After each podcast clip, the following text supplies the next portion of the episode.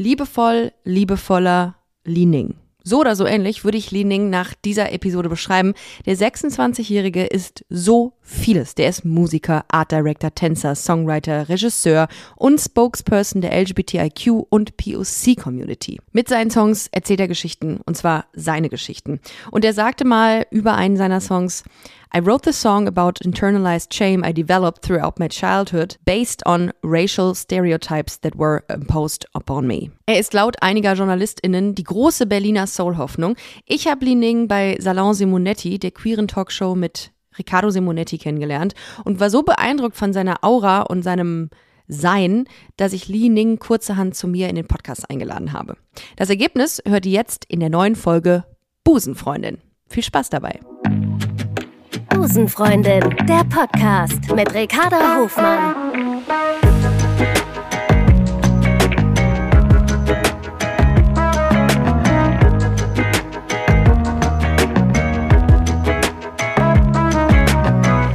Love is Love. Und jetzt ist Liening hier. Guten Morgen. Hallo. Guten Morgen. Boah, deine Stimme klingt ähm, wie ein wie der beste Kaffee, den man morgens kriegt, wenn man ihn besonders braucht. Ist mir so aufgefallen. Ich liebe Kaffee. Das ist das beste Kompliment auf der Welt. Boah, ich habe, glaube ich, lange nicht mehr so eine Stimme, schöne Stimme gehört. Das ist der Wahnsinn. Vielen Dank. Ich habe auch mit Kaffee, ich äh, hab, äh, mache gerade eine Pause, aber für mich ist es auch morgens dieses Ritual. Ich mache das immer in einem Glas und versuche so verschiedene Schichten zu, hinzubekommen. Also dass es so einen Radiant gibt von dunkelschwarz zu weiß. Mm. Ich glaube sowieso, dass du viele Dinge sehr schön machst, einfach. Ich glaube, du bist so ein, so richtig, du bist so ein Ästhet im Alltag, so ein Alltagsästhet. Weißt du, kennst du diese Menschen, die äh, Dinge einfach immer schön machen, weißt du, und ich, ich back beispielsweise eine Torte und die sieht aus wie Müll. So, und du machst das so wirklich schön und dann sind da so, und dann will man die gar nicht essen, weil sie einfach schön gemacht ist. Ja, Bist ich du, bin einfach extrem messy und versuche meine Fehler zu verstecken. Durch Ach so. Äh, du darfst mein, du darfst mein Weltbild jetzt nicht äh, zerstören, was ich von dir habe. Bist du denn sonst, bist du, würdest du sagen, du bist ein Ästhet? Ja, auf jeden Fall. Ja. Volle du liebst schöne und Dinge. Ich liebe schöne Dinge und ich finde auch so, also abgesehen davon, dass ich finde, dass es extrem bereichernd ist, äh, den Tag mit schönen Dingen zu verbringen, ähm, wird uns auch so viel Schönes gegeben. Ich meine, jetzt ich sitze gerade in der Küche, ich gucke raus und der Himmel sieht einfach jeden Tag anders aus und sieht jeden Tag irgendwie extrem schön aus. Und ich könnte Stunden damit verbringen, einfach nur äh, Landschaft und Natur anzugucken und will das irgendwie auch capturen. Das ist gelebte Achtsamkeit, die mm. du gerade, äh, die du, äh, von der du gerade erzählst. Das sind, das ist wirklich gelebte Achtsamkeit. Menschen, die schätzen, was sie gerade umgibt. Ich finde, das ist wahnsinnig äh, wertvoll, wenn man das weiß, wenn man das fühlt, wenn man sagt, ich gucke raus und der Himmel sieht jeden Tag irgendwie anders aus und ich nehme das so für mich auf. Ich finde das total inspirierend, sowas. Ja, oder äh, Mut zu, zum Cheesy sein. I guess. ja, warum eigentlich ja. auch nicht? Ähm, erstmal schön, dass wir sprechen. Vielleicht für all diejenigen, äh, die dich nicht kennen. Wir haben uns ähm, bei Salon Simonetti kennengelernt, der Show von Riccardo Simonetti. Da habe ich dich das erste Mal ähm, gesehen und war auf Anhieb begeistert von dir, von deiner Art, von deiner Aura. Und ich habe, als ich das erste Mal einen Song von dir gehört habe, never ever gedacht, dass äh, ich diesen Song oder diesen Menschen irgendwie in Deutschland lokalisieren müsste. Ich habe gedacht, cool, hat Ziel einen neuen Song rausgebracht, geil. ähm, und dann habe ich gedacht, okay, Li Ning aus Deutschland, also beziehungsweise äh, London und Deutschland, krass. Und dann habe ja. ich ein Interview gelesen, wo dann drauf stand Berlins neue Soul-Hoffnung. Und ich finde, das trifft's ganz doll, denn äh, deine Stimme ist Soul pur. Ähm, wie oft wirst du auf deine Stimme angesprochen? Hand aufs Herz oft. Ja. Äh, ich finde meistens das ist es extrem übertrieben. Also diese ganzen Artikel im Moment, ich lese die und bin so, wow, irgendwie. Es gibt so viele andere Leute, aber ich fühle mich voll geehrt. Es passiert super oft ähm, und ich habe aber auch Lust damit zu arbeiten. Also ich meine, deswegen mache ich ja den Job. Es ist ja auch so ein ganz bisschen äh, eigen, eigenwillig. Ja, und es ist auch total praktisch, wenn man eine wiedererkennbare Stimme hat als äh, Sänger. Aber du bist ja nicht nur Sänger, sondern Musiker, Model, Tänzer, Art Director Spokesperson für die LGBT-Community und POC-Community, Drehbuchautor, Fotograf, es geht noch weiter, Regisseur, und was hatten wir noch? Und Mensch. Einfach. Ja, das kann man Oh, sagen. das Atmen tust du auch? Das letzte, das letzte, beim letzten bin ich voll dabei. Ich habe das Ja. Gefühl, die, die Liste wird immer länger, ohne dass ich irgendwas dazu hinzufüge. Ist das so? Ähm, Ach, die Leute, die, voll. die schreiben dir das zu. Mhm, ist so ein exponentielles äh, Programm irgendwie. Also es ist ein Selbstrenner. Äh, ja, I don't know. Ich glaube, am Ende ist es, mache ich halt diese Dinge, die viele Leute auch machen. Und wie du, wie wir vorhin schon gesagt haben, ich, ich interessiere mich für ästhetische Sachen. Ja. Und wenn ich eine Geschichte erzähle, dann möchte ich die von, von allen Perspektiven versuchen zu erzählen. Und dazu gehören eben äh, die verschiedensten Medien und äh, und ich muss aber dazu sagen, vieles davon kann ich selber gar nicht machen. Also handwerklich bin ich gar nicht so sehr begabt. Ähm, ich habe nur oft eine Idee und kenne die richtigen Leute, die es für mich umsetzen. Aber das, das Witzige ist, äh, was ich auch ähm, im Vorfeld gelesen habe zu dir, ist, dass du eigentlich nie so eine musikalische Karriere geplant hast. Also du kamst da irgendwie durch Zufall rein und dann denke ich mir so, wie geht das? Also bist du, hast du aus Versehen mal unter der Dusche gesungen und die Nachbarin hat gesagt, komm, ich melde dich bei DSDS an oder wie war das? So ähnlich. Also So wirklich ähnlich, fast okay, gut. genauso. Es hätte genauso sein können. ähm, meine, ich habe meine beste Freundin hat sich gewünscht zum Geburtstag, dass ich für sie was singe und das hat sie aufgenommen. Ja. und hat es äh, einem Produzenten geschickt. Und mich dann ein paar Wochen später angerufen und meinte, wir, treffen uns jetzt mit einem Produzenten. Ich finde, du sollst Musik machen. Und ich hatte, ich war gerade, ich wurde gerade an der UDK abgelehnt, äh, weil ich eigentlich äh, visuelle Kommunikation studieren wollte. Und äh, da hatte nichts zu tun und war so, okay, whatever, let's see. Und dann, und dann, The also rest is history. krass eigentlich, ne? Und dann ist das, das Demo-Tape da gelandet und plötzlich hat man erkannt, okay, ähm, das ist mega. Und war da, gab es ein Vorsprechen? Noch nicht mega damals. Es war Okay. noch ziemlich schlecht. Aber ich habe dann so, ich habe ein halbes Jahr lang, ich habe so einen Musiker kennengelernt und habe ein halbes Jahr lang bin ich mit dem immer ins äh, Studio und wir haben geschrieben und irgendwie rumexperimentiert. Und da kam irgendwann ein Produkt raus, was irgendwie ganz gut ist. War oder ist, das war Alright, der Song, der auch auf meiner äh, Debüt-EP ist. Ähm, genau, und der, der wurde dann so aufgegriffen und dann hat sich das so ein bisschen ja, vergrößert. Das ist schon krass, ne? Das ist dann so, wie geht man dann um, wenn man plötzlich von heute auf morgen Musik macht? Also, dass man sagt, weil hast du vorher denn hobbymäßig Musik gemacht? Nee, also ja, Auch nicht? schon. Ich habe ich hab ein bisschen, doch, ich habe ich hab, äh, auch mal Gitarrenunterricht gehabt und so und ich habe immer auch ein bisschen Musik gemacht. Aber es war jetzt nicht so mein Ding. Also es war Ah, jetzt nicht okay. ich hatte auch nie so einen Traum. Ich war auch nie, und das finde ich manchmal ein bisschen erschreckend. Ähm, ich weiß, dass du ja auch mit Bambi gut befreundet bist. Mhm. Ähm, und irgendwie, ich kenne so viele Leute, die so Fan, Fans sind von so Mhm. Popgrößen. Das hatte ich nie. Ich war noch nie Fan und äh, hatte deswegen aber auch nie den Traum, irgendwie so eine Person zu sein oder irgendwie so ein Popsternchen zu werden oder so. Ah, Bambi und ich sind, glaube ich, die Inkarnation von Fans, wie man, wie sie im Buche stehen, weil ähm, wir beide große Fans von Blümchen waren, im Grunde, in, ja. mm. Und, äh, und auch grundsätzlich so die ganzen 90er. Ich weiß gar nicht, ich muss mal mit Bambi sprechen, wie, ähm, wie, wie es ist mit, ähm, mit Aaron Carter. Kennst du Aaron Carter? Ja, na klar. Und äh, ich meine, du bist 24 bist du, ne? 26. 26, mm, da habe ich eine alte Quelle gefunden. Ne? 26.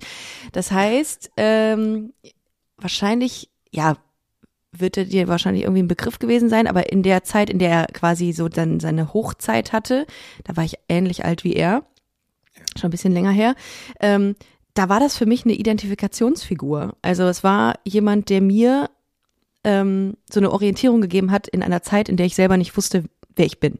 Und ähm, das ist schon krass dann, wenn man irgendwie so eine Identitätsfindungsphase mit jemandem durchlebt, der jetzt nicht mehr lebt. So, das ist total weird. Darum ist das auch irgendwie, ähm, hat mich das irgendwie so ein bisschen mitgenommen.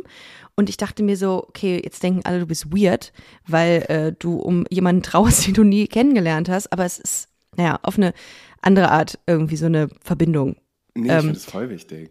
Also ich finde vor allen Dingen damals war es ja auch noch viel mehr dieses eine eine, eine Person, die man die man so die die man verfolgen konnte. Also es wurden so Träume in dir geweckt. Du wolltest Voll. irgendwo hinkommen und so. Es Ja. war so fast utopisch.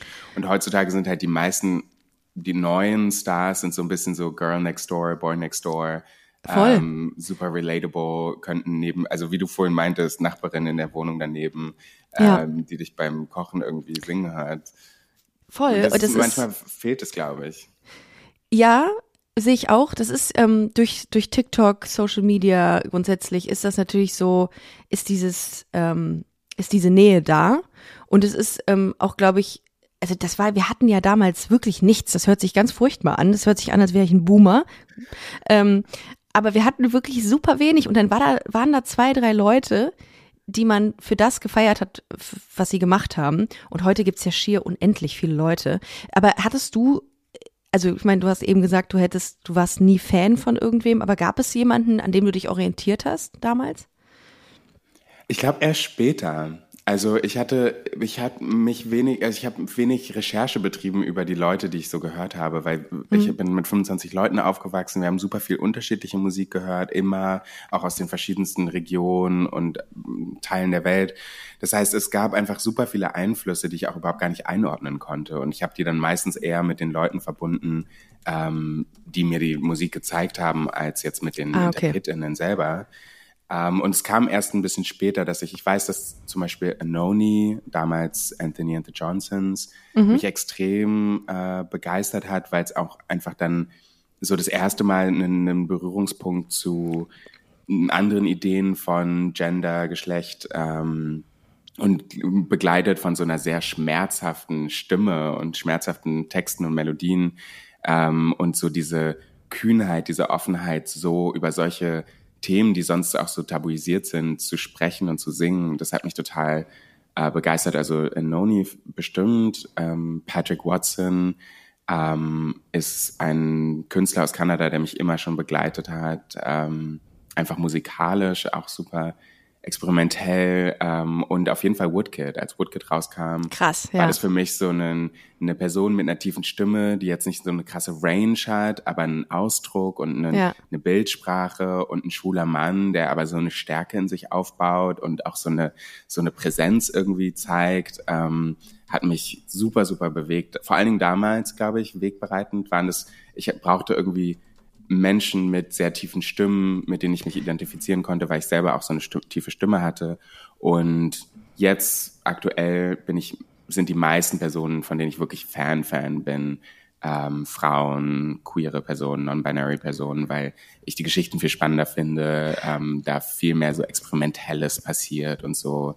Ähm, und ich jetzt inzwischen auch meine eigene Stimme gefunden habe. Das heißt, ich kann mir jetzt auch andere Sachen angucken und Ist es so, dass man, ähm, dass man seine eigene Stimme als Musikerin finden kann? Also, dass du irgendwie merkst, am Anfang einer Karriere oder einer Laufbahn ist es das eigentlich noch nicht, was, was man fühlt? Ja, auf jeden Fall. Auf jeden Ah. Fall. Ich glaube vor allen Dingen, also ich bin, ich bin ja ohne, ich habe nie Vocal Training oder so gemacht. Also ich hatte keine Gesangsstunden. Krass, Und ich glaube, wenn Mega. Das klingt nicht so. hört man das auch. Aber ähm, genau und ähm, ich bin, ich glaube, wenn du wenn du viel Gesangsunterricht nimmst, dann lernst du halt, wie du deine Stimme gesund und richtig benutzt und das klingt häufig sehr ähnlich. Und gerade Leute, die das so lernen, ähm, müssen erstmal für sich herausfinden, wie wollen sie selber Musik interpretieren. Und ich glaube, gerade auch so, wenn es so um zum Beispiel so RB oder jetzt auch aktuell Pop, es gibt super viel Runs und voll viele KünstlerInnen oder junge Talente versuchen halt die zu kopieren, ob das jetzt irgendwie damals Mariah Carey und Whitney Houston waren oder jetzt Ariana Grande. Und dann fängst du an, so die gleichen, in die gleichen Muster einzusteigen. Ah, du brauchst ja deine eigene, deine eigene Vision und deine eigene, wie, wie interpretierst du eigentlich diese Gefühle oder die Geschichten? Ähm, Runs heißt so, so, also äh, so, so Style, so Stile. Genau, das sind so, oder Runs spezifisch sind, wenn, wenn so auf verschiedenen, ich weiß gar nicht, wie man das richtig benennt, auf verschiedene Noten, also relativ schnell äh, verschiedene Noten äh, hintereinander abgesungen werden, in einem Ah, Vokal meistens. okay. Ich erinnere mich gerade an ein Lied, was gerade bei TikTok aktuell sehr häufig nachgesungen wird. Und zwar ist das von Gnals Barclay, Crazy. I remember when, I remember when.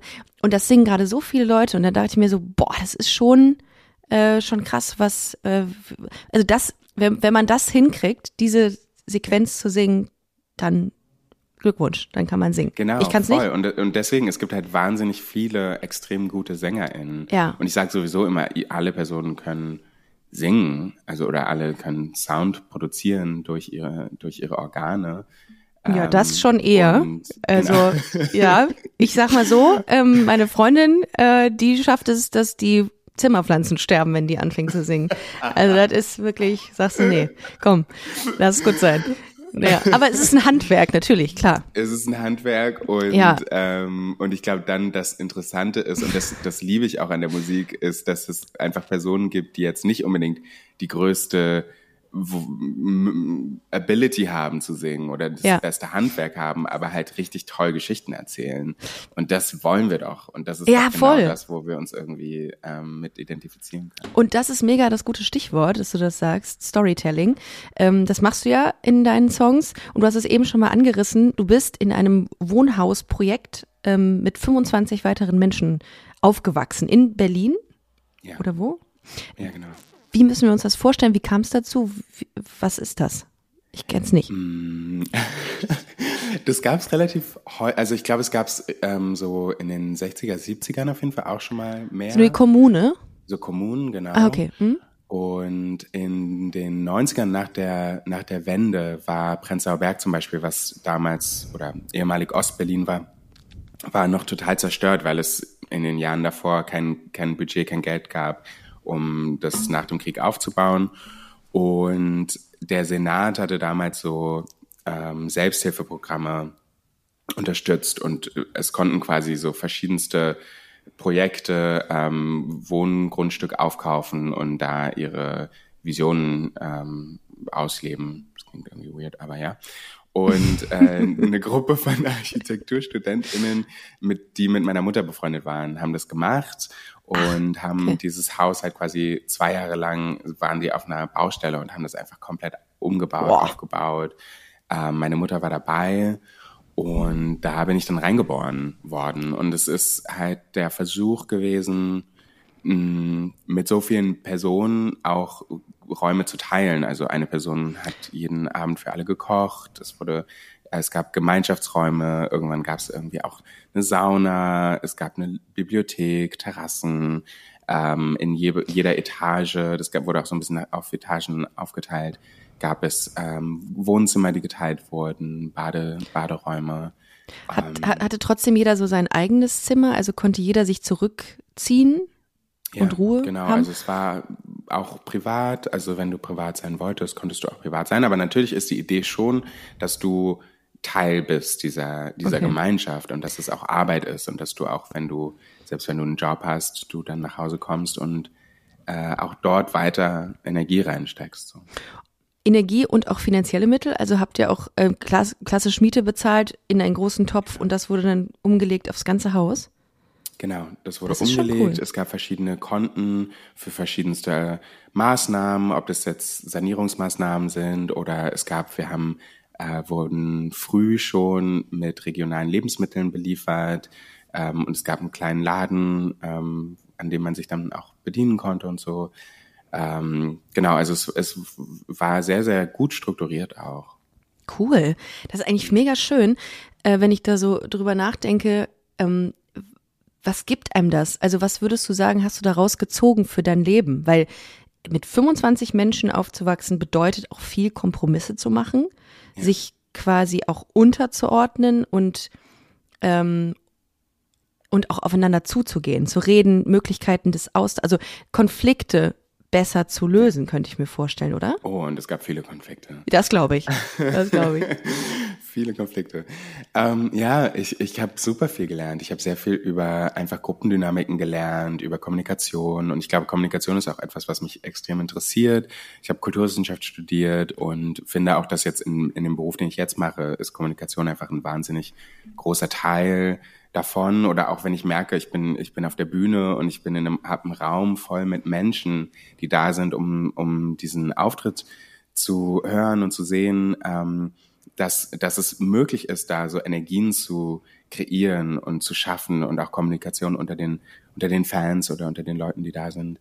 Ähm, also ich habe super, super viel mitgenommen und ich glaube auch generell, ich habe gestern einen Artikel ähm, in der Siegessäule von Björk gelesen, die auch sagt, dass sie in Island ähm, da ganz, ganz viel Wert darauf legt, in der Kommune irgendwie auch zurückzugeben und äh, in den, für die Leute, mit denen sie Räume teilt, auch wenn, wenn man in Privathäusern lebt oder so, dass man sagt, okay, wir bauen irgendwie ein nachbarschaftliches ähm, Kollektiv auf oder wir, wir tauschen uns aus, um einfach, also ich glaube, wir können halt so viel machen und wir können uns so viel geben und so viel auch das Voll. Gefühl geben, nicht alleine zu sein. Und ich glaube auch, was sehr, sehr schön war, du lebst natürlich zwangsläufig auch mit Leuten zusammen, die du sonst, die jetzt nicht deine Freunde sein werden oder sein würden, die du sonst vielleicht nicht treffen würdest.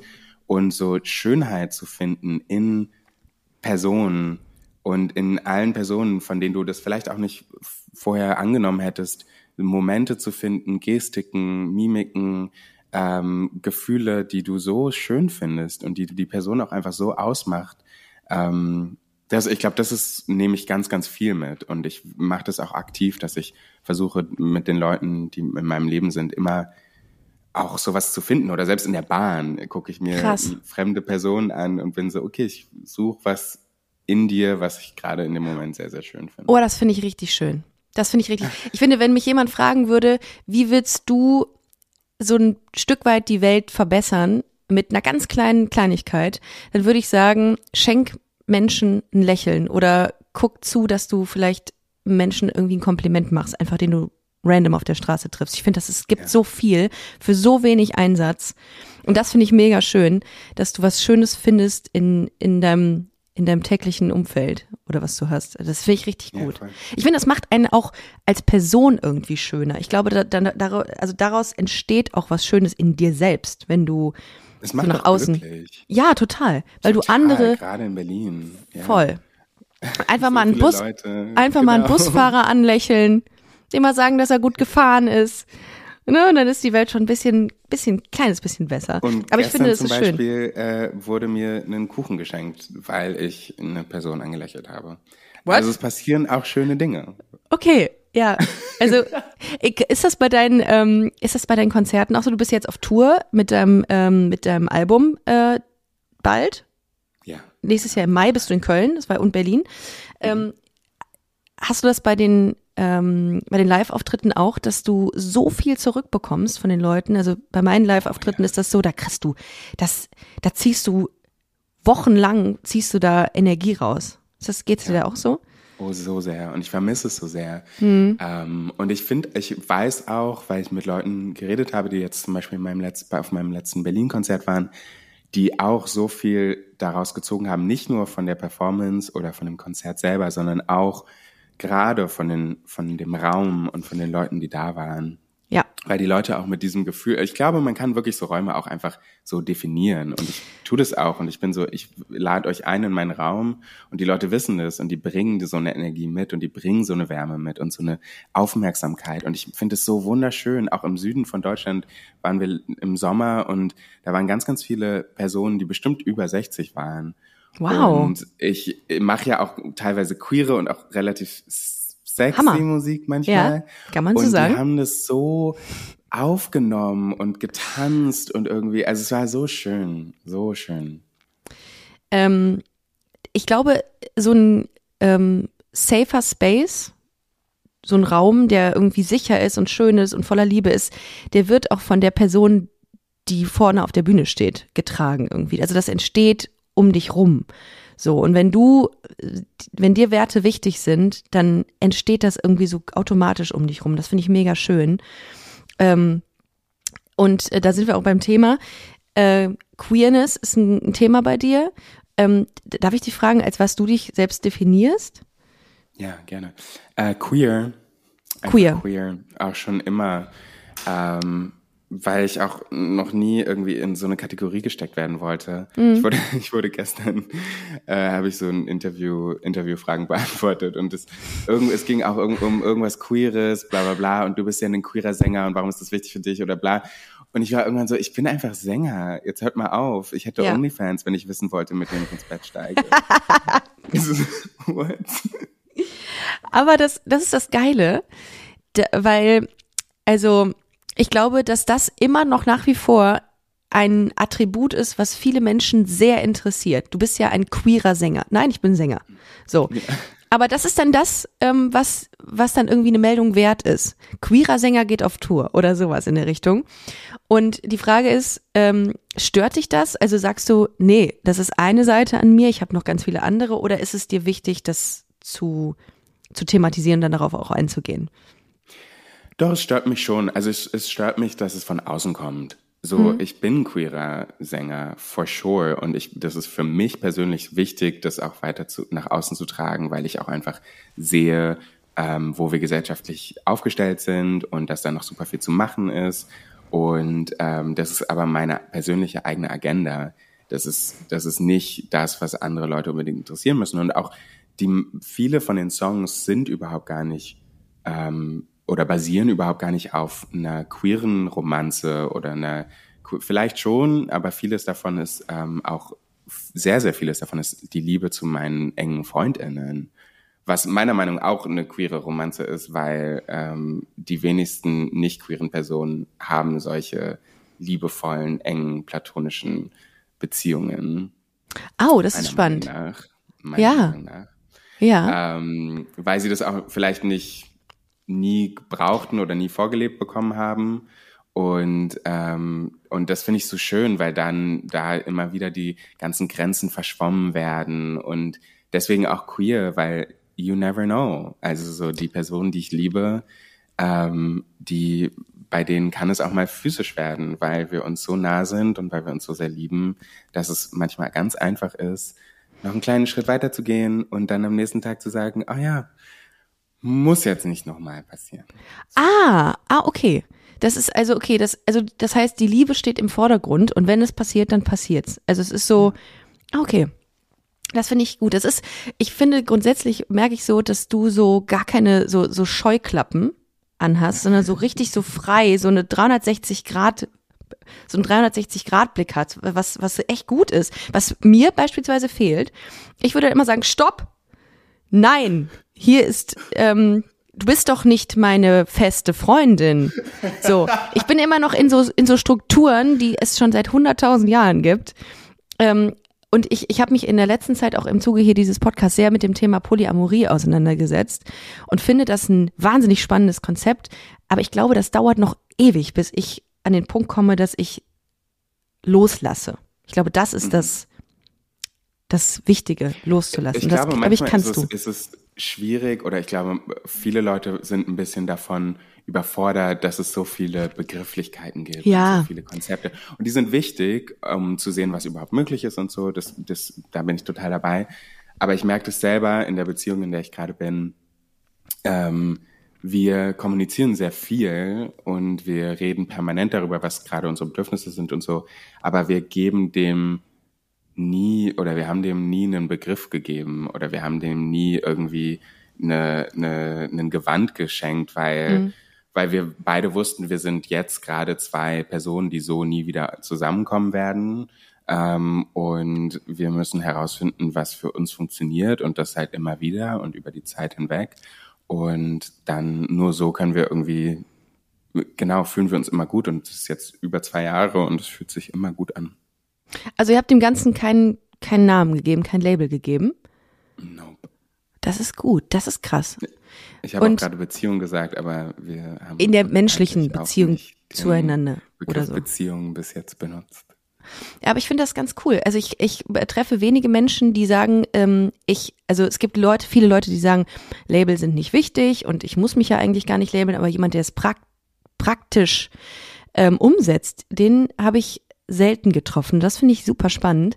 Ähm, würdest du denn sagen, ähm, dass das einen Vorteil für dich hat oder für die Beziehung oder ähm, ist das auch mit großen Herausforderungen verbunden?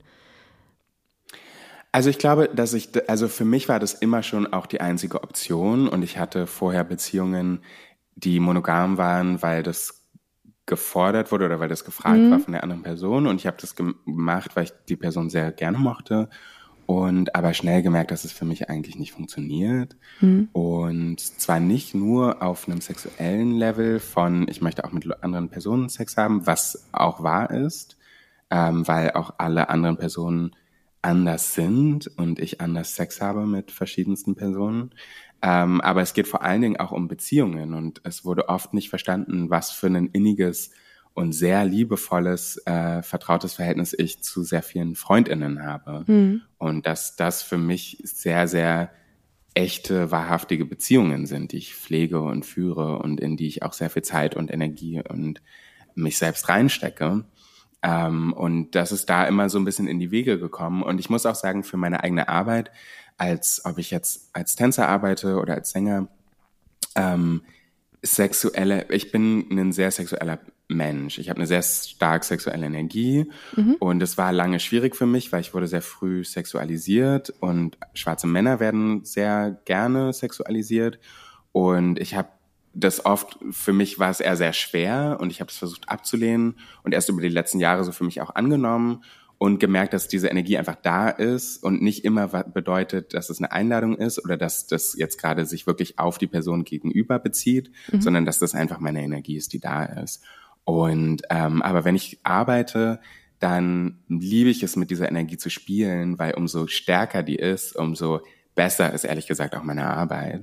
Und genau, sorry. Bitte. Nee, ich, ich überlege gerade nur, man kriegt ja von der Gesellschaft so, so Werte mit, äh, die, wie du es eben selber gesagt hast, um, monogam sind, ähm, sich mit einer Person ähm, zu umgeben, die einem näher steht.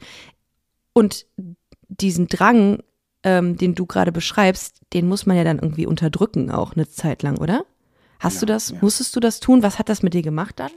Auf Dauer? Genau, habe ich gemacht und ich habe gemerkt, dass ich, dass mir das nicht gut tut und ja. dass es mir vor allen Dingen nicht gut tut im Bezug auch zu der Person, mit der ich eine Beziehung geführt ah, okay. habe, weil ja. ich natürlich dann die Person auch weniger interessant fand. Und ich merke das, wenn ich Sachen zulassen kann. Zum Beispiel jetzt ähm, letztes Jahr hatte ich ein Tanzprojekt und ich hatte so eine kleine, einen kleinen Moment mit einem Tänzer nach dem Projekt. Äh, ich mache nichts während der Arbeit. Ähm, und und das war super schön. Ich habe mich verknallt und aber ich habe und ich konnte das zulassen und ich habe das erste Mal aber auch bewusst gewusst, ich habe mich jetzt gerade nur verknallt und da ist eine Person, die ich wirklich liebe und jeden Tag weiß ich, total ehrlich, dass ich diese Person so sehr liebe und diese, dieses Verknalltsein bestätigt eigentlich meine Liebe für die Person noch viel mehr. Und dadurch ist diese, dieses Verknalltsein irgendwann abgeebbt und es hat nichts geändert. Ich weiß aber, wenn ich in einer festen Beziehung gewesen wäre und mich verknallt hätte, was ja auch passieren hätte können, dann hätte ich die ganze Zeit das Gefühl gehabt, oh nee, ich glaube, das ist nicht die richtige Person. Ich, jetzt habe ich natürlich Gefühle für die andere Person, jetzt muss ich in die, ich muss Schluss machen und bla und das ist so krass. Äh, ich habe mit meiner Freundin auch dazu gesprochen, ähm, was passiert, wenn. So, und ähm, erstmal hast du auch eben gesagt, dass du mit deinem äh, Menschen äh, sehr viel kommunizierst, was ich super wichtig finde. Also für alle, die das gerade hören, kommuniziert so viel es geht, weil ich glaube, das ist der Schlüssel zu vielem. Und dann haben wir das mal so durch, ähm, durchgespielt, weil das ja in Beziehungen passiert. Du verknallst dich, du guckst äh, andere Menschen an und denkst dir, wow, wie interessant ist diese Person. Und wir haben uns gesagt, dass wenn das passieren sollte, dass wir das ansprechen, weil ich habe immer nur in Beziehungen, ich war immer nur in Beziehungen, wo das irgendwie verheimlicht wurde oder ich wurde mal betrogen von meiner Ex-Freundin, weil sie irgendjemand anders toller fand. Und dieses Mal haben wir uns gesagt, unser Schlüssel zu einer, zu, zu, zum Glück, so blöd das jetzt klingt, ist einfach offen miteinander umzugehen und zu sagen, ey, ich fühle was für jemand anderen noch. Aber ich, wir wissen auch, und das hast du mega aus, auf den Punkt gebracht gerade, dass dieser Mensch, also in dem Fall meine Freundin, der Mensch ist, der da irgendwie lange bleibt, so an meiner Seite oder langfristig bleibt. Und das ist, ähm, ich finde, das ist so schön, wenn man das weiß und das so kennenlernt. Und ich glaube, da ist halt auch immer so die Frage, wie definierst du wie, de, wie definierst du Liebe? Und, die, ja. und dass Liebe eben nicht so was Zufälliges ist, was auf dich zukommt, sondern dass es eben dieses Ding ist, in das du rein investierst, in das du, also so, ich habe mir dann auch so die Fragen gestellt, wem möchte ich denn eigentlich erzählen, wie mein Tag war? Wem, mhm. wem, wen möchte ich fragen nach Rat, wenn ich mir un, unsicher bin? Wen und so. Das ist die Person, das ist die Person, ja. die ich liebe. Ja. Und die andere Person, mit der habe ich jetzt gerade eine schöne Zeit und es ist voll toll und wir können uns bestimmt auch öffnen und wir haben ganz andere Gespräche und so. Das ist super spannend, aber es ist nicht dieses Core-Gefühl, das ist nicht dieses Ja. Zuhause-Gefühl. Ja, voll. Und auch sexuell, ich glaube, es ist halt einfach extrem wichtig. Sex ist so tabuisiert. Sex ist so Mhm. das größte Thema und es ist aber so tabuisiert. Und selbst Paare reden eigentlich so wenig darüber, was sie eigentlich interessiert, weil sie auch Angst manchmal vielleicht davor haben, dass manche Sachen ähm, irgendwie eklig sind oder weird oder was auch immer. Und deswegen we- wird voll vieles nicht ausgetauscht. Und ich glaube, es ist einfach so wichtig zu wissen, okay, vielleicht ist mein Partner, meine Partnerin oder meine Partnerperson ähm, nicht so sexuell oder interessiert sich nicht so dafür, hat vielleicht auf das und das nicht so viel Lust oder ist sehr, sehr sexuell und es hat sehr viel Interesse an verschiedenen Sachen und es ist ja einfach so individuell auf jede Person ähm, abgestimmt Voll. und sich damit auseinanderzusetzen und dann zu sagen, okay, zum Beispiel, ähm, ich bin, ich brauche sehr viel Sex und ich habe ein sehr inter starkes Interesse daran, mich mit verschiedensten Körpern auseinanderzusetzen, weil ich das spannend finde. Und eine Person kann niemals alle Körper sein, die mich interessieren und die mich sexuell anmachen. Ähm, dann, und wenn ich dann mit jemand anderem Sex habe, dann, dann musst du dich überhaupt gar nicht schlecht fühlen, weil es hat überhaupt gar nichts mit dir zu tun, sondern einfach nur ähm, mit einem Moment und mit einem Desire in dem Moment. So. Ja, ich glaube nur, dass man auch in dieses Gefühl oder dieses Mindset, glaube ich, erst entwickeln muss, ähm, weil ich kann mir vorstellen, dass viele einfach sagen, das klingt in der Theorie mega geil, aber ich schaffe das nicht. Das äh, fühlt sich für mich wie eine Sünde an, also Sünde. Äh, Ja, voll. ne? Ja, also das fühlt sich an, als würde ich hier jemanden betrügen. Und ich glaube, ähm, wenn man sich viel damit auseinandersetzt, äh, auch offener für Themen ist, dann kann ich mir vorstellen, dass, dass man auch eine ganz andere Einstellung dazu entwickelt. Ich glaube, wenn man, also ich habe in der letzten Zeit auch mit vielen Menschen geredet, die eine polyamoröse, einen, einen äh, polyamoren Lebensentwurf äh, pflegen und das ist mega inspirierend. Also hört euch auf jeden Fall gerne mal Podcasts dazu an von queeren Menschen oder nicht queeren Menschen, die das genau machen. Das, das, das öffnet euren Horizont, erweitert euren Hor- Horizont, definitiv. Ähm, Jetzt, ähm, ich, mir ist eine Sache eingefallen, die ich mit dir besprechen wollte, weil ich das so cool fand. Ich habe eine, ähm, eine Kollegin, eine Autorin, die ähm, ist Teil der, ähm, äh, der POC-Community und die sagt, ich bin schwarz, ich habe aber gar keinen Bock mehr darüber zu reden. Ich bin, wenn ich eingeladen werde, ich bin, ich bin in, äh, wenn ich eingeladen werde zu Talkshows, könnt ihr mich gerne einladen und mich über mein Buch fragen, aber ich beantworte keine Themen über Rassismus und ähm, Schwarzsein.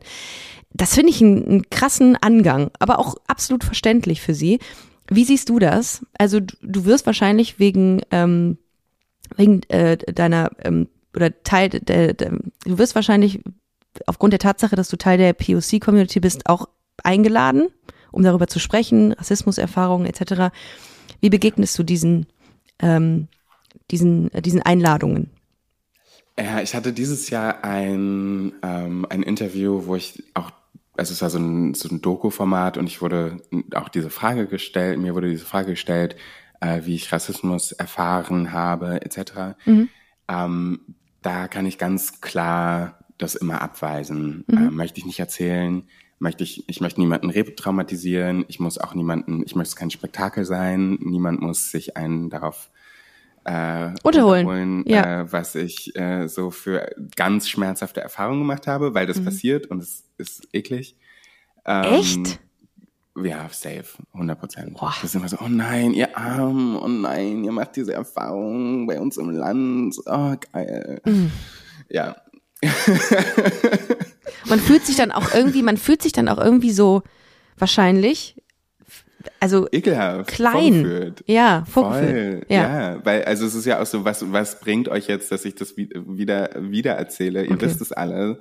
Ähm, und ich glaube, das hat auch so dieses Video von ähm, George Floyd damals gezeigt. Das, es war für alle eine Tatsache, dass diese Dinge Ja. passieren. Und nur weil es diesmal Videoevidenz gab, ähm, wurde plötzlich, gab es einen riesen Aufschrei. Und Ja. ähm, da, damals habe ich schon gemerkt, so alle schwarzen Freundinnen von mir und äh, People of Color waren so, wir wollen dieses Video nicht sehen, wir müssen das nicht re reposten, wir glauben das auch so, dass ein schwarzer Mann ermordet Klar. wurde, so, also das ist, das muss, wir brauchen dafür kein Videomaterial. Ähm, und so geht's mir auch ein bisschen. Also ich kann äh, deine Bekannte auch total verstehen. Ich habe jetzt letztens gerade erst so ein Format gemacht, was sehr unangenehm war, wo ich eingeladen wurde, ähm, über ähm, kulturelle Aneignung zu reden. Mhm. Und ich da irgendwie Ja gesagt hatte, weil ich das auch spannend fand und ich eigentlich auch das Thema interessant finde. Ähm, und im Nachhinein aber so ein bisschen gemerkt habe, es, es ist super vieles schiefgelaufen, auch in der Produktion und so. Und, ähm, und eigentlich hätte ich das gerne nicht gemacht. Ich finde, das Thema ist wichtig und ich möchte auch immer wieder, glaube ich, darüber reden. Oder ich möchte manchmal daran erinnern. Ich merke das gerade auf sozialen Medien, so auf, auf Instagram oder so. Ähm, ich habe eine super schöne Community auf Instagram. Das glaube ich. Und manchmal vergesse ich aber, dass die natürlich mein, vor allen Dingen wegen meiner Musik auch da sind. Und ich, ich möchte manchmal auch daran erinnern, hey, ich bin auch äh, eine sensible Person und ich habe auch ein politisches Interesse. Und manchmal ist es wichtig für mich auch zu sagen, hey, das sind die Facts. Äh, viele von euch sind nicht schwarz, viele von euch sind nicht queer. Ähm, so sieht's aber aus. Und ich weiß, dass das nicht immer in eurem in eurer Bubble passiert, aber deswegen kann ich euch jetzt ein bisschen was davon zeigen und vielleicht äh, regt es euch an, was zu machen. Ich kann das nachvollziehen, dass sie, ähm, dass sie das, dass sie nicht darauf reduziert werden will, auf diese Rolle. Ich glaube so. vor allen Dingen, oder das größte Ding ist, dass es einfach Personen gibt, die aktivistisch arbeiten. Es gibt Personen, die politisch arbeiten. Ja. Und die leisten ja, ja schon die Arbeit, um Voll. quasi aufzuklären und das Thema in, in Umlauf zu bringen und so. Und ich bin schon der Meinung, dass, dass ähm, Personen des öffentlichen Lebens da eine Aufgabe haben, solche, auf solche Sachen hinzuweisen. Aber das sind nicht schwarze Personen des öffentlichen Lebens oder queere Personen des öffentlichen Lebens, sondern Personen des öffentlichen Lebens, period. Und äh, gerade wenn es um Ungleichheiten gibt, dann geht es auch darum zu sagen, ey, ich bin eine Person, die gerade super viel äh, Power hat oder in der Position ist, wo ich weiß, ich kann gerade voll viele Sachen umsetzen ähm, dann frage ich vielleicht nach, warum bin ich hier die einzige Person oder warum ist hier keine andere queere Person ah, oder ja. warum ist bla bla bla. Also ich finde, das ist so eine, das ist, das gehört halt in alle Spektren rein und zu jeder Person und nicht nur zu den Personen, die eigentlich betroffen sind, weil wir, wir sind müde. It's tiring. Und das, ich, ich habe letztens mit ähm, Phoenix gesprochen, die mhm. kennst du, glaube ich, auch. Und ähm, ich hatte ein Interview mit ihr oder einen Podcast und ähm, habe ihr dann hab mit ihr gesprochen und nach Minute 40 kamen wir auf das Thema Transidentität und sie so, du hast 40 Minuten gebraucht, um mich auf meine Transidentität anzusprechen. Wow, das ist ähm, und das fand ich aber gut, weil sie gesagt hat, ich muss nicht immer darüber reden. Ich habe auch andere Themen. Und darum hat mich das auch so ein bisschen inspiriert, auch grundsätzlich mal zu hinterfragen, ist, muss man diese Menschen immer auf ihr ihr Thema in Anführungszeichen ansprechen oder lassen wir es einfach mal raus und reden über alles, worüber wir sonst auch reden würden. Ja, so. finde ich voll wichtig, weil es zum Beispiel am, ich, am 3. Dezember mache ich einen Glas äh, Blowing, Glasblas Workshop. Geil, das Hallo, ähm, ja. Wie interessant. Das ist schön. Dich blasen sehen. Das ähm, kann man dafür Tickets kaufen. Mm, vielleicht sollte ich ein Video davon machen. Onlyfans, da sind wir wieder. Ähm, Onlyfans. Kann man da hingehen? Kann man da Tickets verkaufen? Bestimmt. Fürs Glasblasen mit, äh, mit, Fürs Glasblasen mit Leaning. Mit Leaning. Oh, vielleicht ich, könnte ich dann da umsonst, das ist ganz schön teuer. Ich glaube tatsächlich, das wird der Titel dieser Folge. Aber egal. ähm. Nicht gut. I like it. Aber ich finde, ich ähm, bin, ich bin sehr gespannt, wie es, ähm, wie es wird, wenn du auf Tour bist. Ich würde, ich komme auf jeden Fall zu dem Köln-Termin. A-Theater, 5. Mai. Also wenn ihr Lust habt, kommt auch rum. Es gibt noch Tickets, ne? Es gibt noch Tickets. Ja. Ich freue mich extrem. Es wird so eine geile Show. Ich ja. kann es euch nicht vorstellen. Äh, wir arbeiten schon am Kostüm, wir arbeiten schon am Licht, wir arbeiten schon an der instrumentalen Umsetzung. Wow. Es wird eine, wir bauen eine Welt. Also ihr seid eingeladen, äh, mit mir in eine neue Welt. Hammer. Äh, eben ganz im Gegensatz zu meiner Show, die jetzt übernächste Woche startet, ähm, bin ich ja immer so ein, so ein Typ, ich kann auch ganz kurz vorher noch mal was am Programm umwerfen, weil es mir da nicht gefällt, weil ich es nicht fühle. Hast du das auch manchmal, dass du so denkst, oh nee, das der Anfang muss anders werden. Da bin ich, da bin ich, da, ich weiß nicht, ich gehe da nur nach Bauchgefühl. Wenn es sich nicht richtig anfühlt, muss ich das umwerfen komplett nochmal. Das ist geil.